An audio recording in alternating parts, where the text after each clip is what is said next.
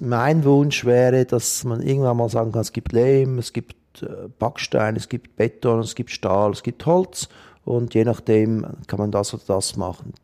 Und dass das einfach so wie normal wird, nicht dass das so Sonderlinge sind von, äh, sagen wir mal, innovativen Lehmbauern oder Architekten, Architektinnen.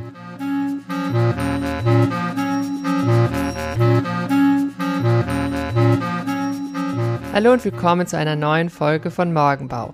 Ich bin Anne Isop und begrüße euch zu diesem Podcast. Wie immer geht es in unseren Gesprächen ja um nachhaltiges Bauen. Heute geht es konkret um das Bauen mit Lehm. Der Baustoff Lehm ist ja für viele zu so etwas wie ein Hoffnungsträger geworden. Ich spreche über das Bauen mit Lehm mit Roger Bolzhauser. Er ist Architekt in Zürich und eben bekannt für seine Lehmbauten. Im Gespräch geht es um den sogenannten Ofenturm. Das ist sein jüngster Lehmbau. Ich habe dieses Gebäude ausgesucht, weil es einfach toll ausschaut, sehr archaisch und doch zugleich sehr viel erzählt vom Bauen und Konstruieren mit Lehm. Der Ofenturm steht bei der ältesten Ziegelei der Schweiz. Die liegt im Kanton Zug, etwa eine halbe Stunde von Zürich entfernt. Das Gebäude ist sehr schmal, gerade mal vier Meter breit und neun Meter hoch.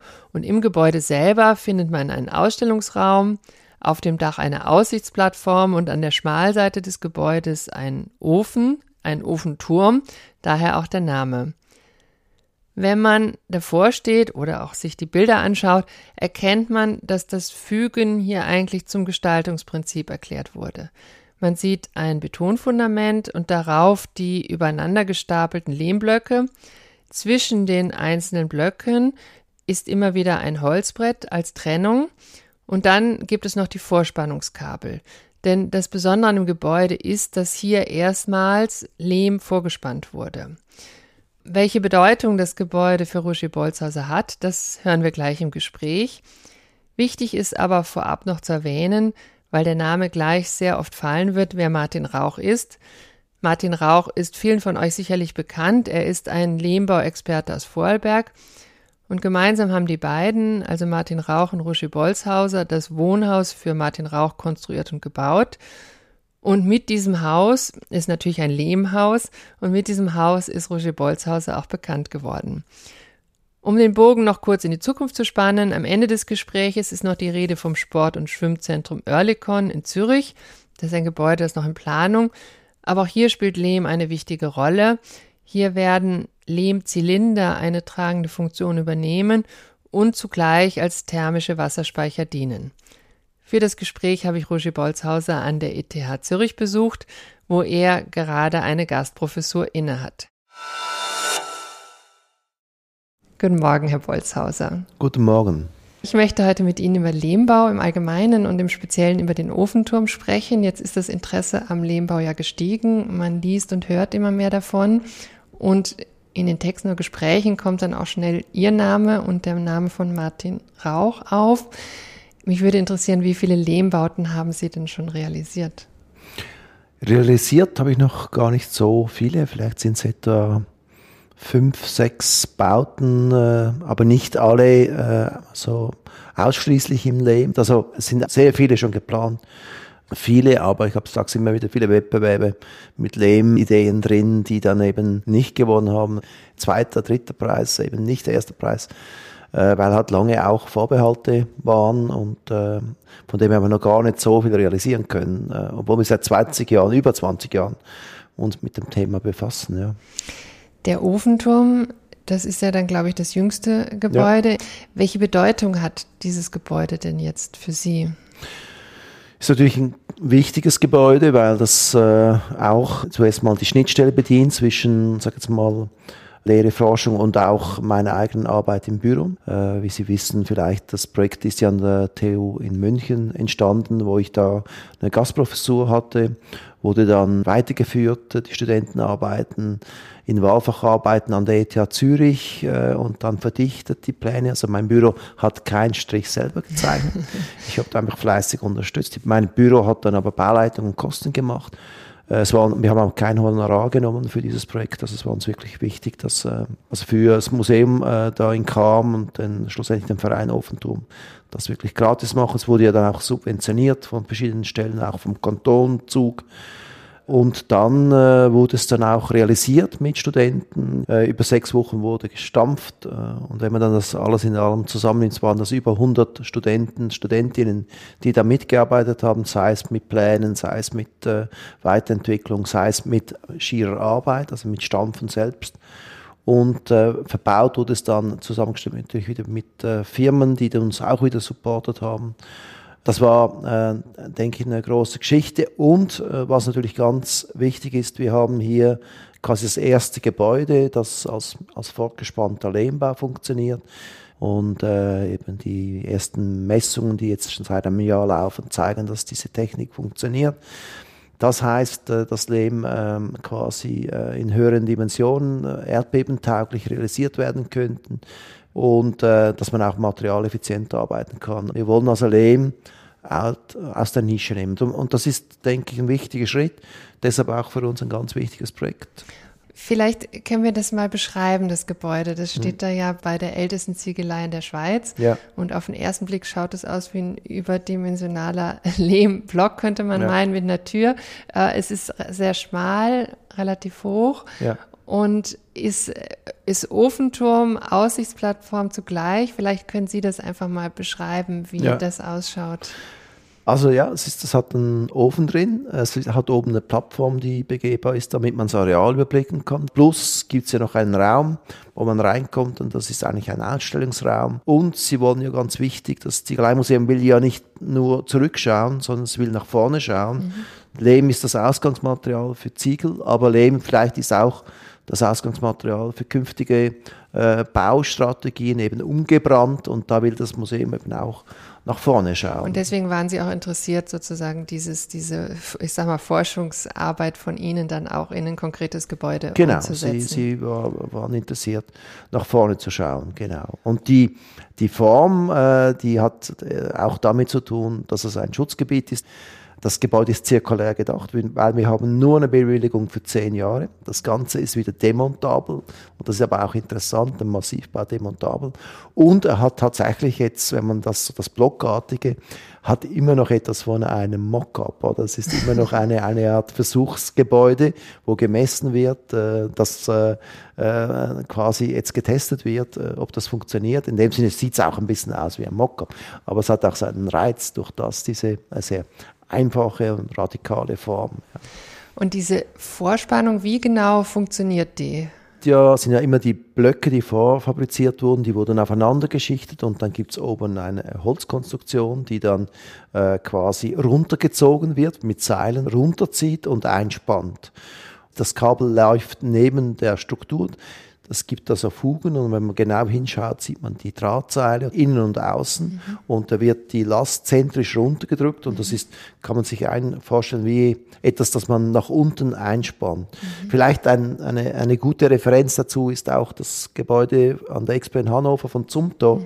der diese Holzlagen dann runtergespannt hat und damit quasi die Holzlagen oder die Holzbretter stabilisiert hat und so seinen Pavillon erstellt hat und dann auch wieder demontieren konnte.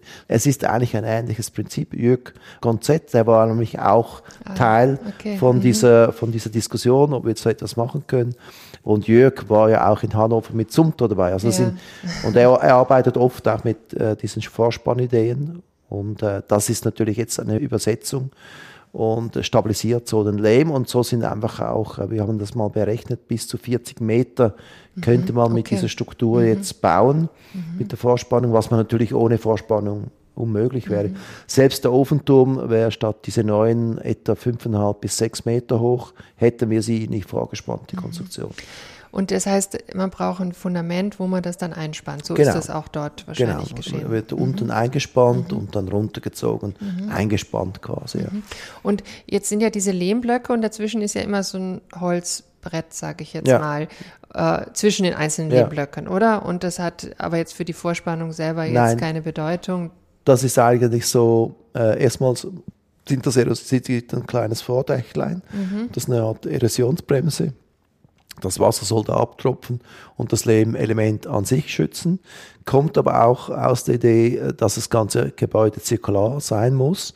Da gibt es auch Schlitze, wo die Gurte eingespannt waren, wo die Elemente quasi ah, äh, okay. draufgelupft wurden. Mhm. Und das war ja eigentlich der Schalungsboden. Mhm. Den hat man eigentlich belassen, Gurte mhm. durchgezogen, das dann versetzt. Und die Idee ist, dass man die Gurte wieder durchziehen kann, die Dinger wieder ab lupfen kann. Das hat also auch mit diesem Zirkularitätsgedanke zu tun, mhm. plus natürlich dann äh, das Holz äh, zu nützen.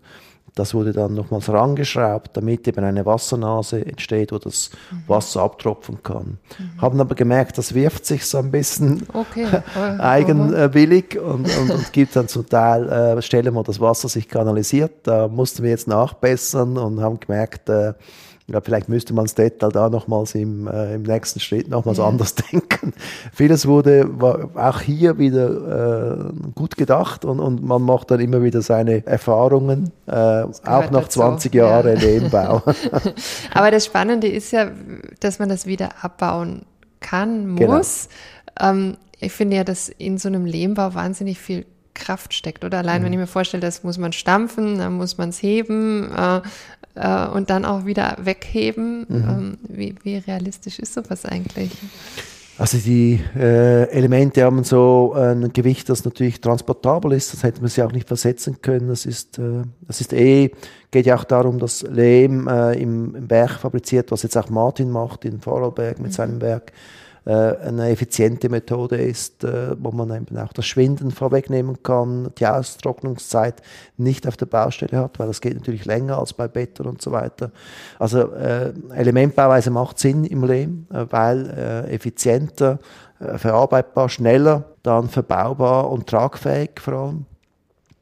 Also man muss da Dimensionen finden, die gehen. Und äh, umgekehrt äh, ja, ist es dann natürlich auch äh, auf die gleiche Art und Weise auch demontabel. Wir fanden das noch interessant oder witzig äh, zu sagen, sein so ein schweres Gebäude ist zirkular. Weil wenn man zirkular denkt, denkt man leicht, man mhm. denkt in Holz und Stahl vielleicht aber nicht an Lehm. Und äh, Lehm äh, an sich ist ja schon gut recycelbar, aber als Element sind sie natürlich schwer. Und, äh, und dass man das dann so denkt, äh, ist natürlich eine schöne Umdrehung auch. Mhm. Das hat mhm. uns natürlich dann auch interessiert gestalterisch. Was, was bedeutet das, äh, zirkularer Lehmbau? Beim Lehmbau wird oft gesagt, dass man auch den Aushub vor Ort verwenden kann. Ja. Das macht ja aber dann keinen Sinn, wenn man es eigentlich in der Werkstätte vorfertigt, ja. oder? Wie war das in dem Fall? In dem Fall haben wir das Material äh, aus der Nähe der Werkstätte gewonnen. Also ich denke, die äh, Idee dahinter ist, dass man eigentlich äh, Werke hat, die dann eben Elemente produzieren, die äh, ihre Material äh, Aushub-Lieferanten haben. So funktioniert es im Moment auch bei Martin. Mhm. Und da gibt es eine gewisse äh, Distanz, wo das Ganze noch sinnfällig ist. Mhm. Äh, Martin sagt 400 Kilometer, okay. ist das noch sinnvoll? Mhm. Dann wird es nicht mehr sinnvoll, da braucht es ein neues Werk. Mhm. Und die Idee wäre dann dahinter in dem Konzept ist zu sagen, alle 400 Kilometer gibt es so eine Lehmwerkstatt oder statt ein Zementwerk gibt es ein Lehmwerk und da kann man seine Elemente äh, produzieren und die liefern dann aus in sinnvollen Distanzen. Und das ist das, was Martin Rauch jetzt macht. Vom Werkhaus zu arbeiten, finde ich sicher eine schlaue ja. äh, Idee. Mhm, ja. mhm. Das sind ja alles so Schritte, um den Lehmbau auch aus dieser Nische genau. herauszubringen, genau. oder? Also ich meine, Sie haben jetzt die Vorfertigung genannt, da kann man mit höher bauen dann eben dieses Vorfertigen mit der Vorspannung, ja. mit der Vorspannung ja, genau. genau. Das, das sind wahrscheinlich so Schritte, um genau. das, was ja. braucht es, was braucht es noch, um das, dass das gelingt? Ja, also ich denke, ähm, zuerst mal braucht es die Strukturen, dass das überhaupt äh, flächendeckend äh, stattfinden mhm. kann. Es braucht mehrere Martin Rauchs. Und bei uns in der Schweiz ist ja die junge Firma Lemac, die das jetzt ja macht, die uns beim Ofenturm supportet hat, äh, quasi ein Startup fast von der ETH. Es braucht mehrere so Firmen, die das äh, auch dann betreiben und dann das Know-how auch äh, streuen, ähm, dass man überhaupt so die Infrastruktur hat, dass man überall quasi an, in seiner Region äh, Lehmbauteile bestellen kann. Dann braucht es aber noch sehr viel Forschung. Also diese äh, Vorspannungsidee wurde jetzt gerade das erste Mal getestet. Wir haben ein Jahr Resultate, können behaupten, es funktioniert, aber das ist natürlich alles noch sehr jung. Äh, es geht denke ich auch viel darum, dass man zum ähm, eben die, die Herstellung, da gibt's ähm, Braunschweig äh, operiert mit Robotik und, äh, und Schalungssystemen, die sie automatisiert. Dann geht's um Mischung. Guillaume Abe hier an der ETH macht äh, Arbeit mit Flüssiglehm-Technik, äh, wo, wo, wo man schneller verflüssigt und dann gar nicht stampfen muss und dann wieder stabilisiert, äh, wie das Material gemischt wird. Da ist einiges noch äh, zu forschen und zu machen und wird jetzt auch immer breiter betrieben, weil jedem ist klar, diese Aushubressource sollten wir nicht äh, sonst wohin karren und ja, das sollten wir irgendwie in den Bauprozess hineinkriegen. Ja.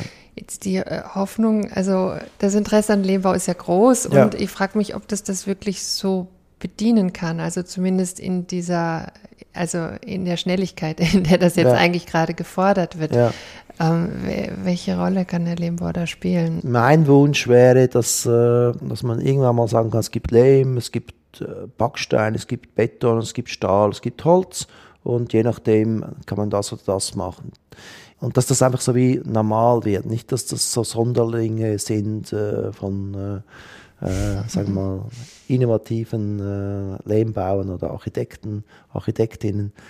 Das wäre das Ziel. Ich meine, man muss vielleicht auch sagen, wo der Lehm schon recht gut im Markt etabliert ist. Ich denke so Lehmsteine das ist doch schon äh, immer mehr zugänglich. Lehmbauplatten gibt es schon länger, äh, Lehmputze gibt es schon länger. Es ist ja nicht so, dass er nicht gebraucht wird, umgebrannt. Oder? Mhm. Und jetzt geht es einfach noch so um die Primärstruktur, da Lösungen zu finden. Also ich bin jetzt da und man muss wahrscheinlich auch zuversichtlich sein, dass, das, dass wir das schaffen, äh, ohne naiv zu sein. Da bin ich aber doch, doch zuversichtlich, weil das Interesse so breit ist und sehr viele Schulen und äh, da wirklich dran sind und ich glaube auch unterdessen die eine oder andere Industrie äh, gemerkt hat, äh, dass das vielleicht schon ein Thema wäre. Zum Beispiel bei uns in der Schweiz äh, Kellerziegeleien, wo wir im Austausch sind, äh, überlegen sich jetzt nicht mehr zu brennen oder nicht nur zu brennen, sondern auch umgebrannte Ziegel mhm. oder Lehmsteine äh, mhm. quasi auf den Markt zu bringen. Und da merkt man ja schon. Mhm. Und die denken natürlich an die CO2, an die Steuern, die sie vielleicht künftig zahlen, an die Energiekosten, die steigen, dass sie Alternativprodukte entwickeln müssen. Mhm. Ich glaube, das kommt, äh, weil Energie nicht günstiger wird. Ja, ja, das, das ist sicherlich, äh, trägt zu diesem Umdenken sicherlich ja. bei, oder dass man ja. jetzt schauen muss, dass man irgendwie da äh, Wege, findet, oder? Wege findet. Genau. Jetzt habe ich ähm, in einem Podcast gehört, da hat Ihr Mitarbeiter Felix Hilgert ja. gesagt, dass man von Ihnen viel lernen kann, vor allem wie hartnäckig und ehrgeizig Sie das Material gegenüber Ihren Bauherren, Bauherrinnen verteidigen. Mich würde jetzt interessieren, wie machen Sie das, mit welcher Argumentation? Ja, ich glaube, es ist gar nicht so schwierig.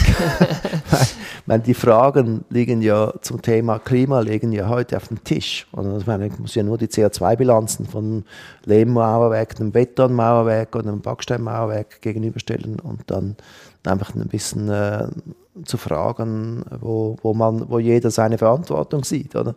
Und ich bin jetzt halt mal im Bausektor tätig und da graue Energie ist äh, wirklich ein immer wichtiges oder ganz wichtiges Thema. Und ich glaube, da ist ja unterdessen jedem klar, äh, dass da was zu tun ist. Und, und so habe ich das Gefühl, ähm, ist das mit den Bauherren klar, muss man sie überzeugen, es ist alles noch neu, man hat wenig Research, aber es ist äh, doch so, dass jeder heute sensibilisiert ist und auch einen, einen, guten Beitrag leisten will.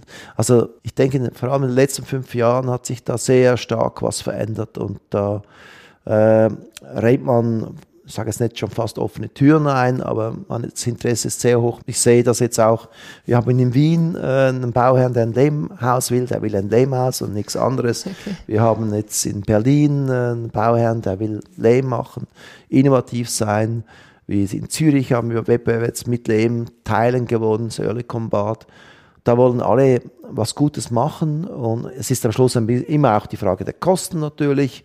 Äh, ähm, der Effizienz äh, und dann auch wiederum, äh, äh, sag jetzt wie radikal formuliert man es oder mit wie viel Sicherheit macht man das. Es hat dann Themen zum Beispiel, stabilisiert man Lehm oder nicht, dann ist er weniger gut recycelbar. Stabilisieren inwiefern? Ja, die Franzosen tun zum Beispiel Zement ah, rein, ah, okay. auch mhm. Terrablock. Mhm. Da gibt es Lehmsteine, die sind quasi, haben einen Zementanteil drin oder Kalk kann man mhm. auch beimischen oder haben eben gar nichts drin, sind, sind eine reine Lehmmischung. Martin zum Beispiel verbaut nur reine Mischung, hat keine Zusätze. Das ist natürlich auch eine, so eine Philosophiefrage, aber ich bin da relativ, äh, sagen mal so, relaxed. Für mich sind das einfach Werte, äh, die äh, auf, in einem Aspekt dann vielleicht besser sind, im anderen schlechter. Und das muss man vergleichen über die Elemente anschauen, um die Bauteile, wo man was einsetzt. Der Ofenturm hat kein Zement, nichts drin. Mhm. Das ist Lehmmischung pur. Das kann man sagen, das ist jetzt mhm. in dem Sinne sehr rein und, und, das ist natürlich in dem Sinne radikal. Aber es ist ja, ähm, ich weiß nicht, ob der Begriff richtig ist, aber es gibt ja ein gewisses Risiko. Also, mhm. weil man, Sie haben auch gesagt, es gibt noch viele Forschungen, man ja. weiß noch nicht alles. Das heißt, also ein Bauherr lässt sich ja schon auf ein gewisses Risiko ein, wenn er Lehm mhm. bauen will. Äh, inwiefern, ähm, wie, wie kann man das minimieren? Ja, also zuerst mal geht man nach Lyon und schaut sich zwei, 300-jährigen Gebäude mal ja. an. Und dann kann man ja mal sagen, das Risiko ist ziemlich äh, abschätzbar, weil sonst würden die ja nicht mehr stehen. Risiko im Sinne von auch, weil man es einfach nicht kennt oder weil das neu ist. Also das empfindet man dann natürlich äh, äh, als größeres Risiko als wie einer wie ich, wo seit 20 Jahren das macht, oder Martin. Ich glaube, da geht es äh, viel um Kommunikation und, und, und Risiko rausnehmen kann sein, dass eine Mischung eben zum Teil äh, stärker stabilisiert. Da nimmt man eigentlich einfach Risiko raus, mhm. äh, im Sinne von äh, Risiko vielleicht im Sinne von Fragen des Unterhalts und so weiter. Ähm, aber das ist, ähm, ähm, glaube ich, ähm, dann einfach Temperamentfrage und, und, und ein bisschen Erfahrungsfrage. Martin, wie gesagt, würde nie stabilisieren. Gibt auch ein ganz einfaches Mittel. Man kann Lehm wie in der Schweiz äh, eh vor 200, 300 Jahren viel einfach verputzen. Das ist auch Risikominimierung und ja, das ist immer noch ein Lehmband, oder? Und das ja. ist dann, und da merkt man gar nicht den Häusern überhaupt nicht an, ob sie Lehm sind oder nicht. Sie ist dann ein bisschen weniger eitel. Dann hat man wenig Unterhalt in dem Sinne. Der Name Martin Rau ist jetzt schon sehr viel gefallen. Sie haben ja. mit ihm das Haus in, in Vorarlberg gebaut. Wie war die Zusammenarbeit? Wer, wer hatte da welche Rolle? Also Martin war der Bauherr. Ja. Er war der, er quasi war der Unternehmer. Und er war natürlich mit mir auch äh, Mitautor. Also sage jetzt mal, äh, ich hätte das Haus ohne Martin damals nicht konstruieren können. Und die Konstruktion ist ja Teil mhm. der Architektur, also haben wir gesagt, das ist eine Kooperation. Ähm, das Haus selbst hat sehr viel äh, von meiner Diplomarbeit an der ETH. Ah, wirklich? also, okay. äh, und, und da merkt man schon, wie, wie viel da, dass das Ding, äh, wie viel da von mir drin ist. Das war eine sehr schöne Zusammenarbeit und äh, aber äh, sehr intensiv. Wir haben über 4000 Stunden drin, das weiß ich noch, unheimlich Wahnsinn. viel gezeichnet, hunderte von Varianten gezeichnet. Mhm. Und das war auch extrem lehrreich für mich. Oder? Das ist Gute Basis wunderschöne für alle Kooperation gewesen. Projekte, ja, ja, genau. ja. Und äh, war Ihre Diplomarbeit auch schon in Lehm gedacht? Nein, die war in Naturstein. Ah, okay. Aber es, äh, es, ist eigentlich äh, sehr verwandt. Das war, ich habe dann Naturstein mit Lehm ersetzt. Okay, spannend. Und äh, mhm. das war in Konstanz mhm. an der Dommauer ah. ein, ein, Wohnhaus. Und äh, ja, man hat, äh, viele Themen waren da schon drin. Jetzt möchte ich ein bisschen allgemeiner. Ähm, das Thema nachhaltiges Bauen. Jetzt haben wir viel über Lehmbau gesprochen. Gibt es da etwas, was Sie besonders beschäftigt oder besonders interessiert? Ja, also ich denke, ich sage immer, ich habe so die Schule vom Lehm durchschritten. Äh, mit dem Lehm habe ich sehr viel gelernt. Also man kann sagen, ein wichtiger Punkt ist sicher, ähm, es war natürlich eine interdisziplinäre Zusammenarbeit mit Martin. Also auf Augenhöhe haben wir da geplant und das Haus entwickelt. Äh, ohne das wäre es nicht möglich gewesen. interdisziplinär arbeiten, flache Hierarchien ist äh, auch heute bei uns ein Thema. Das heißt, ich, äh, äh, auch wenn wir andere Gebäude entwickeln und zum Beispiel äh, Gebäudetechnik optimieren oder, oder sogar weglassen können. Bei großen Hallenbädern zum Beispiel haben wir jetzt statt vorgespannte Lehmwände, aber vorgespannte Deckenträger aus Holz. Oder dann, das muss aber entwickelt werden, gibt es so im Hochbau auch noch nicht, kennt man aus dem Tiefbau. Äh, das ist wiederum wichtig gewesen für die Grauenergiebilanz. Dann haben wir Wassertürme gemacht, wo wir Wasser einspeichern, äh, wo wir die, die Wärme äh, nutzen, die wir bei den Eishallen, äh, beim Eisproduktion nutzen und dieses warme Wasser am Schluss wird dann wieder fürs Hallenbad verwendet. Und das ist alles ein System. Komplett, also Haustechnik und Gebäude, Selbststruktur wird zu einem System. Und das hängt alles voneinander ab und das kann man nicht hierarchisch entwerfen, sondern es ist eine relativ flache Entwurfsstrategie, wo alle Disziplinen von Anfang an Teil sind vom Entwurfsprozess.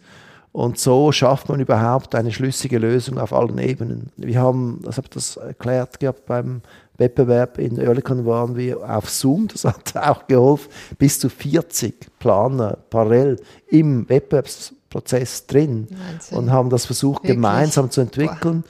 weil nur wenn wir, wir wussten genau, nur wenn alle Puzzles stimmen, ist, äh, stimmt, das stimmt der ganze Entwurf, sind diese Wassertürme überhaupt glaubhaft, die mhm. natürlich für uns zu architektonischen Themen wurden auch. Und da war das Interdisziplinäre ganz wichtig, weil wir wussten, wenn ein Puzzle nicht funktioniert, ist der ganze Entwurf weg, weil das ist, es bedingt sich alles. Und das ist etwas, wo wo wir natürlich jetzt in, in, in Gebäuden mit in, in, allen Aspekten versuchen zu synthetisieren und eigentlich aus der Lehre vom Lehm oder aus, der, aus den dann noch, damals noch einfachen Kooperationen mit Martin, wo vielleicht zwei, drei Leute am Tisch saßen, jetzt quasi alt 40 Leute am Tisch sind und alles synthetisiert wird und, und damit auch versucht eben auch äh, autark, auch ganz große Gebäude zu realisieren. Oft sind das dann Hybridsysteme, wo Lehm Teil davon ist, aber auch andere Materialien. Beton sehr, sehr effizient eingesetzt wird, sehr ausgedünnt. Haustechnik versucht passiv möglichst wenig zu realisieren, dass sich Konstruktion und äh, Materialität äh, hilft, Energie zu sparen, weil vielleicht Lehm auch den Wasserhaushalt mitmanagt. Ähm, das sind natürlich äh, Prozesse, die ich eigentlich äh, gelernt habe über dieses, über den Zugang über diese Materialität und heute zu einem sehr komplexen äh, Entwurfsansatz führen und natürlich äh, absolut nicht nur noch nicht nur Leben fokussiert sind, sondern alle Aspekte immer wieder anders, auch Reuse oder so Bauteilrecycling und so weiter, Zirkularität, wichtige Themen äh, reinspielen und das äh, ist äh, super interessant. Und ich glaube, das wäre nicht, für mich nicht möglich gewesen mhm. ohne diese ersten Erfahrungen. Damals, vor 20 sehr, Jahren. Sehr spannend. Ja, ich finde auch dieses Thema der, also auf einer Ebene interdisziplinär, das ist ja. ein sehr spannender Aspekt. Ich habe eigentlich noch eine letzte Frage. Ähm, braucht es mehr Radikalität im Bauen. Also ich meine, es gibt junge Leute oder einige, die fordern, wir dürfen gar nicht mehr bauen. Es gibt junge Menschen, die sich auf die Straße kleben, damit es mhm. zum Umdenken kommt. Ja. Was, was muss da im Bauwesen passieren? Weil das, was Sie jetzt beschreiben, sind ja doch eher so ein paar Perlen, die, mhm. äh, die, die da im Bauwesen jetzt entstehen. Aber ja, ich glaube, Insgesamt ist es sicher super, dass diese Gesellschaft sensibilisiert wird, auch durch solche Aktionen, dass junge Leute sich wirklich da wehren und das einfach nicht mehr unreflektiert mittragen wollen. Das sind ja unsere Studenten hier an der ETH genauso. Das, ich auch, das ist ja. ja in der Schule mhm. geht gar nicht mehr anders ohne mhm. sensitiver Austausch und man überlegt sich also ganz genau, äh, nur schon hier an der Schule überhaupt einen Neubau als Aufgabenstellung zu bringen, oder? Äh, äh, sehr viele Themen an der ETH hier sind jetzt eigentlich äh, Umnutzungsthemen und so weiter. Das ist natürlich auch eine ganz logischerweise wichtige Aufgabe ist. Und viele sind sich dem sehr bewusst. Natürlich ist dann immer noch die Kostenschere und so, wo man aber auch sagen muss, Energie ist vielleicht immer noch zu günstig, äh, der, der quasi der, das Recyceln des Materials nicht einkalkuliert. Da werden wahrscheinlich dann auch Parameter künftig anders eingestellt, dass man automatisch anders baut, anders denkt oder vielleicht gar nicht neu baut oder am richtigen Ort neu baut. Ich sage immer auch, die Strukturen der letzten 60 Jahre waren ja gebaut fürs Auto. Ja, das und, äh, und das heißt, das heißt, ich glaube nicht, dass die Stadtstrukturen, die wir heute vor allem in der Agglomeration haben, die zu erhalten nur das Ziel sein können, weil die eigentlich auf großen Verkehr, auf viele Mobilität ausgerichtet sind. Ich denke, man muss zentral dichter bauen. Tatsächlich, da ist auch noch was zu tun und vielleicht tatsächlich an anderen Orten nicht mehr bauen und da eher die Landschaft schützen. Und natürlich muss man immer sehr sensitiv schauen, äh, wann äh, wird ein Gebäude ersetzt, äh, wann und wann kann man es auch ganz gut und, und reizvoll weiterführen und ist vielleicht Teil von unserer Identität und, und, und man soll es lieber erhalten. Also ich will nicht mit meinen Lehmbaustrategien sagen, äh, lass, es, lass uns weiter neu bauen ohne Ende. Ich habe die Antwort, wie man es mit wenig CO2 machen kann. Nein, das ist klar, das, das gehört alles dazu. Mhm. Aber äh, es ist nicht alles gut, was in den letzten 60 Jahren an Strukturen äh, gemacht wurde. Und ich, darum ist mir auch wichtig äh, in der Forschung am Leben, Dichte erzeugen zu können äh, da, und um, um das auch mit äh, nachhaltigen Strukturen machbar zu machen, weil ich glaube, es braucht die Strukturen auch. Und, und an anderen Orten äh, übrigens auch äh, Bestandesstrukturen da mit äh, Lehmbauwänden auszumauern und äh, die äh, eine Vorsatzschale in Lehm zu machen statt mit Backstein, das, das geht ja dann genau auch. Mhm. Das heißt ja nicht, dass Lehmbau einfach nur im Neubau eingesetzt werden kann, mhm. sondern eben Lehmbauplatten und so weiter. Das kann man ja perfekt, äh, Strohdämmung kann man auch bei Altbausubstanzen einsetzen. Mhm. Es ist ein breites Feld, was genau, da also schließt sich überhaupt nicht ja. aus. Ja. Ich sage vielen, vielen Dank für das Gespräch. Danke vielmals, ja, merci.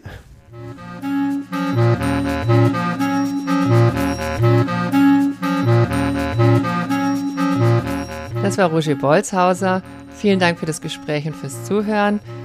Spannend fand ich ja, in wie vielen Bereichen derzeit im Lehmbau geforscht wird. Spannend fand ich aber auch den Aspekt der Interdisziplinarität. Also wie Bolzhauser vor fast 20 Jahren begann, in einem Zwei-Mann-Team ein Einfamilienhaus aus Lehm zu entwerfen und heute in einem 40-köpfigen Team einen sehr komplexen Entwurf für ein Hallenbad ersinnt. Alle wichtigen Infos zum Ofenturm, zu der Arbeit von Bolzhauser Architekten und vieles mehr findet ihr wie immer in den Show Notes. Schön, dass ihr bis hier gehört habt. Damit ihr keine Folge mehr verpasst, abonniert doch diesen Podcast, abonniert auch unsere Newsletter und ihr könnt den Podcast nun auch finanziell unterstützen, damit wir noch viele solcher Folgen produzieren können. Alle Infos dazu findet ihr in den Show Notes und auf unserer Webseite. In der nächsten Folge spreche ich mit Elisabeth Endres. Sie ist Professorin für Bauklimatik an der TU Braunschweig. Im Gespräch wird es um Low-Tech gehen und um den Eiermannbau in Apolda. Lasst euch überraschen. Ich sage vielen, vielen Dank fürs Zuhören. Tschüss und bis zum nächsten Mal beim Morgenbau. Eure Anne Isop.